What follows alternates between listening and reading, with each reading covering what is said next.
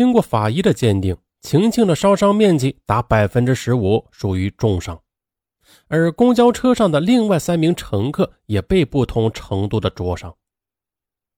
二零零七年六月十八日，北京市房山区人民法院开庭审理了这起令人心痛的硫酸毁容案。三十五岁的韩浪被法警带进法庭，他身穿黄色的号服，刚走进法庭，他就不停地抹着眼泪。本案受害者晴晴，她没有到庭。其父张二群进入法庭时，便狠狠地瞪了韩浪一眼。我认罪。对于被指控涉嫌以危险方式危害公共安全罪，韩浪他平静地说。而当公诉人提到晴晴十三岁的弟弟掐死韩浪六岁的儿子时，韩浪顿时在法庭上失声痛哭。公诉人向韩浪发问。你为什么要向张二群的大女儿泼硫酸呢？他的儿子把我的儿子杀了，一分钱也没有赔。韩浪他身子颤抖着，激动地说。公诉人又问：“你认为他家的经济情况能赔吗？”“能。”韩浪语气坚定地说：“至少一万元的丧葬费，张二群的家里是拿得出的。”韩浪在法庭上哭着说：“我知道，我知道泼硫酸要坐牢，但是我要是因为这事死了，也好，我这样就可以去陪我死去的儿子了。我儿子那么小就走了。”轮到张二群发表意见的时候啊，庭审上出现了戏剧性的一幕。张二群向韩浪发问时，结果两个人在法庭上大吵了起来。你为什么选择你儿子被杀后这么长时间才进行报复？张二群手指着韩浪问道：“我等了很长的时间，我等着你给我钱。我向法院申请执行，法官叫双方来进行调解。好啊，我来了。可是你呢？你却没有来。”走到今天这一步，完全是你们自个儿造成的。开始，我想孩子死了，我认了。没想到你们这么绝情，你们一点也不内疚，还到处炫耀，你儿子三年就出来了。你们别高兴的太早了，你们这就是聪明一世，糊涂一时。兔子急了还咬人呢。那你？你为什么选择对我大女儿进行报复，而不选择每天从你家经过的二女儿？我儿子是被你儿子杀死了，你一分钱不赔，还一次一次的骗我。我泼你大女儿，就是让你心疼。我让你把舍不得赔我的钱，全给你自己的孩子看病吧。那，那你破硫酸时已经怀孕了，你为什么还要那么做？我当时不知道自己怀孕了，事发后，我觉得很内疚，我就把孩子打掉了。韩浪他甚至认为啊，他打掉孩子也是对晴晴的一种弥补。接下来，自称没有能力赔偿丧子母亲韩浪的张二群，却向韩浪提出了总计四十三万余元的民事赔偿要求。张二群在列举赔偿事项中提出，自己在一家公司上班，月薪两千四百元，受伤大女儿月薪一千二百元，而韩浪他就应该按照这个标准赔偿其家庭的误工损失费。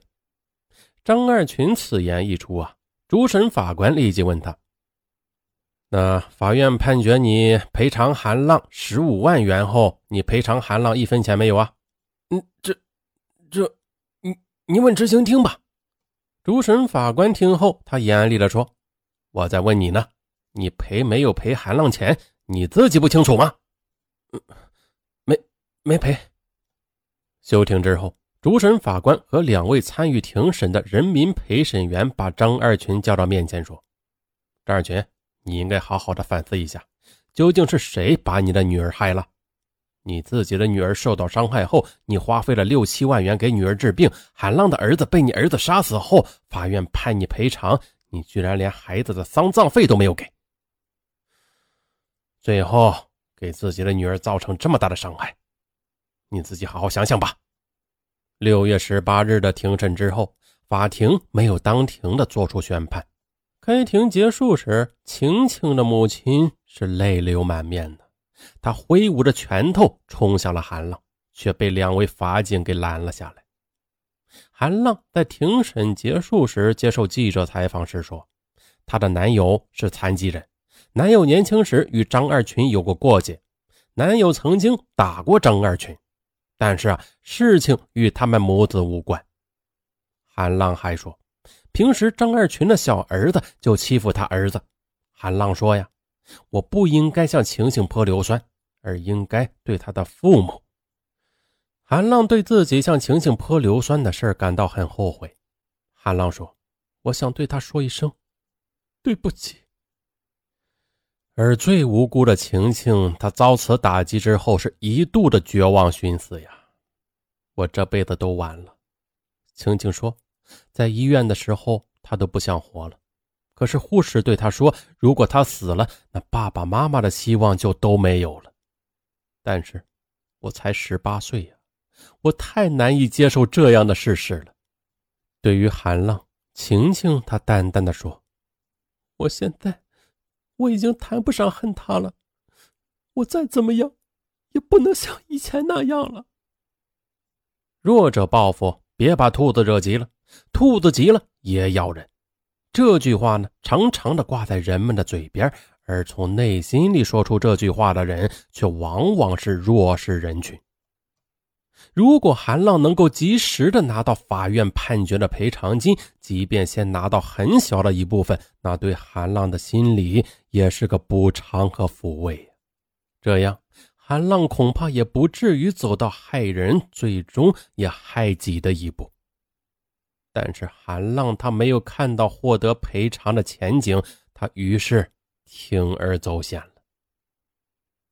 毫无疑问。张家的儿子杀害韩家的儿子，为此案埋下了祸根。何况张家还长时间的不依法支付十五万元的赔偿金，也没有道歉的意思，这令韩家是越想越气，两家关系是越来越紧张，矛盾终于激化。但是无论如何，韩浪也不该朝张家无辜的女儿下手，这是犯罪，是愚昧，为法律所不容。